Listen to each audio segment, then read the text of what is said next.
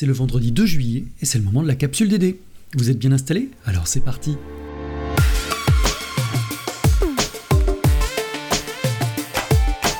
La capsule DD Podcast de la direction du développement durable d'Unilassal.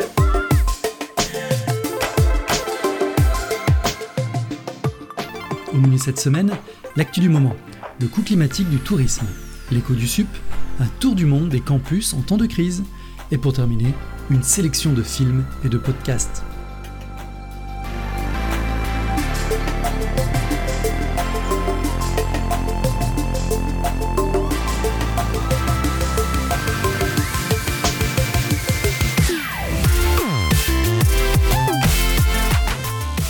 Que la levée des restrictions sanitaires permet au tourisme de revivre après deux années difficiles, il est plus que jamais nécessaire de ne pas repartir comme avant et d'orienter le secteur vers un modèle plus durable. Avec plus de 89 millions de visiteurs internationaux, la France est la première destination touristique du monde.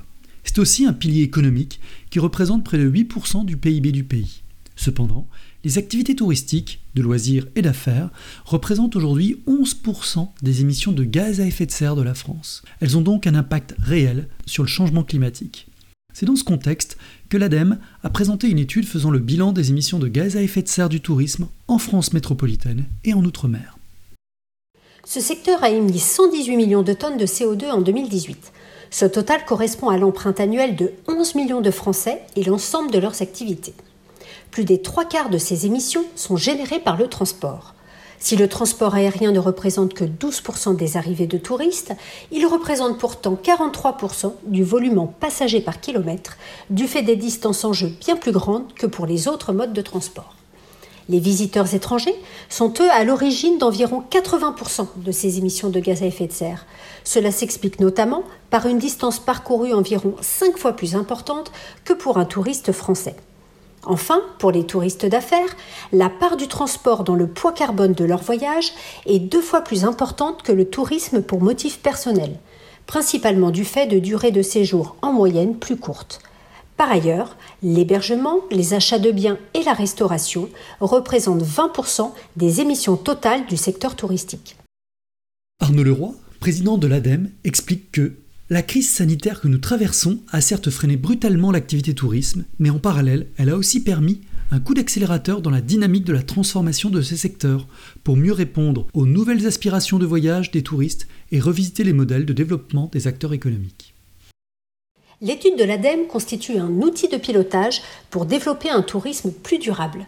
Elle propose un ensemble de pistes envisageables pour réduire les émissions de gaz à effet de serre du tourisme en agissant sur trois leviers sobriété, efficacité énergétique et intensité carbone par unité d'énergie. Chacune des pistes peut agir soit sur l'offre, soit sur la demande touristique, et cela de manière complémentaire. Par exemple, une offre de repas végétariens, des incitations financières pour les destinations locales ou les modes de déplacement bas carbone, la rénovation énergétique des bâtiments, le développement du covoiturage et de l'offre ferroviaire, ou la structuration d'offres touristiques de proximité. À ce titre, les attentes croissantes de certains consommateurs d'un tourisme plus local et plus nature constituent un levier important pour contribuer à la fois à la relance du secteur et à la réduction de ses impacts de CO2. À l'occasion d'un déplacement dans le Lot, le 2 juin dernier, le président de la République a exprimé son souhait d'une réinvention du modèle touristique français. Il veut notamment mettre l'accent sur le tourisme vert et patrimonial, et il a d'ailleurs invité les Français à redécouvrir les territoires de notre pays durant la pause estivale. Du Cap Griné au Mont Beuvray en Bourgogne, en passant par le Marais Poitevin, il y a forcément un coin des paysans à visiter sans voler à l'autre bout de la planète. Vous retrouverez quelques idées sur le site de la capsule DD.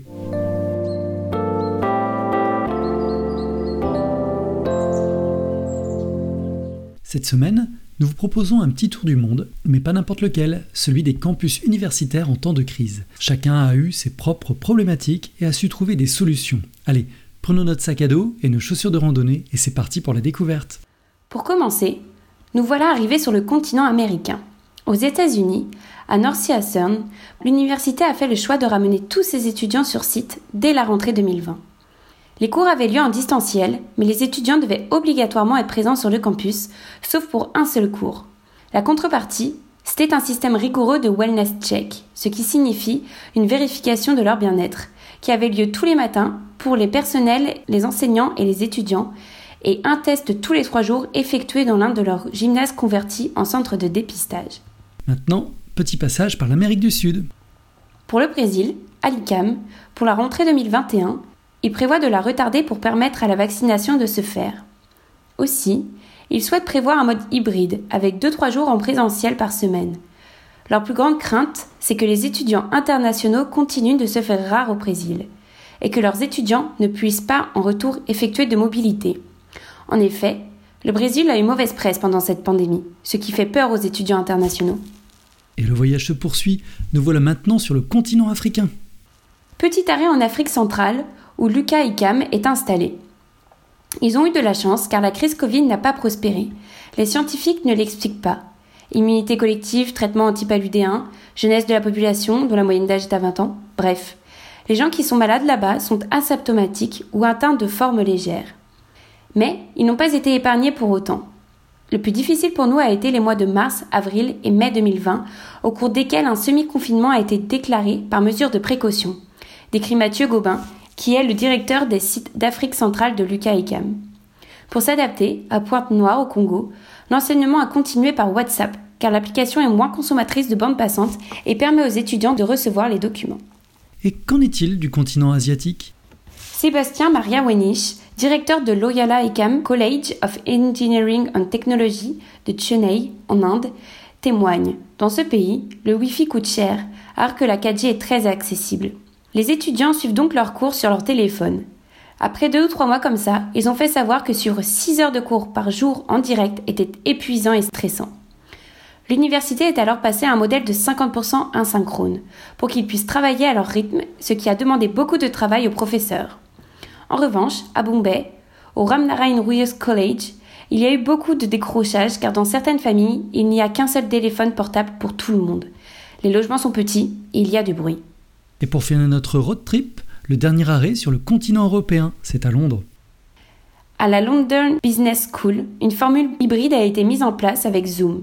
D'après François Hortalo-Magnier, doyen de cette école, seuls trois objectifs comptaient pour l'école au cours de cette crise le bien-être de sa communauté, la progression académique de ses étudiants et la continuité de ses opérations. Et voilà, nous sommes revenus à destination et nous pouvons alors enlever notre sac à dos. Ce tour nous a permis de voir que chacun a su s'adapter en un temps record. C'est une véritable prouesse que nous avons tous réussi. Maintenant, nous attendons la rentrée 2021 pour voir un aperçu de l'évolution des pratiques de l'enseignement dans le monde.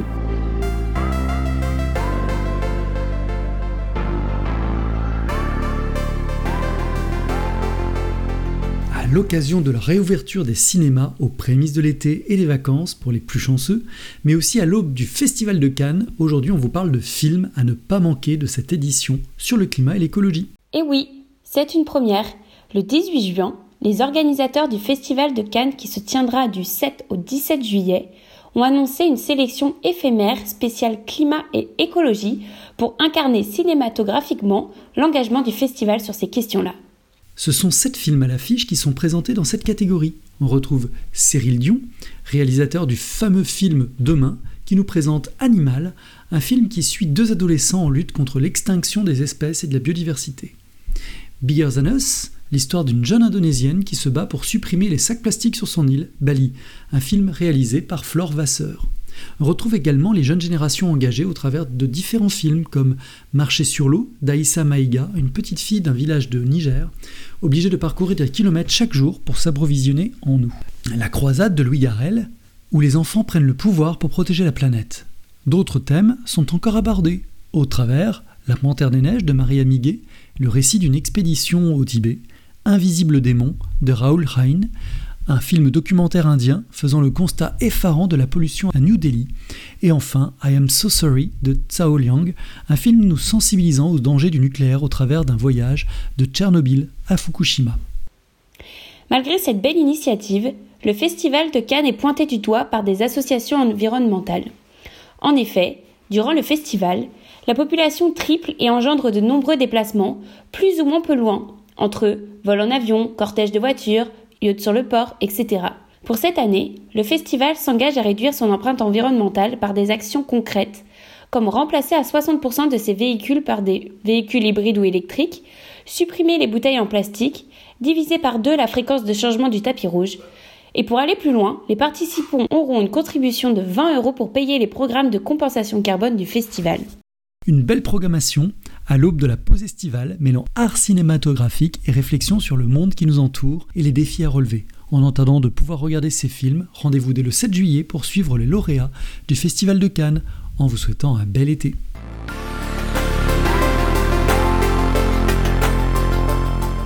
Pas d'agenda pour cette dernière capsule de l'année, mais une sélection de podcasts pour agrémenter votre pause estivale.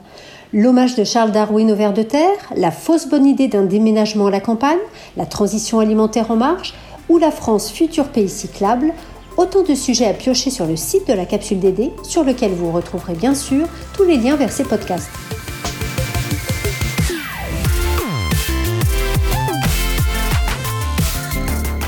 Et voilà, la capsule DD d'Unilassal, c'est fini pour aujourd'hui. N'hésitez pas à nous partager vos courriers enthousiastes, vos propositions de thèmes pour la rentrée et vos suggestions d'amélioration, toujours à l'adresse capsuledd.unilassal.fr. Merci pour votre écoute tout au long de cette année et pour vos vacances durables en faveur de l'environnement.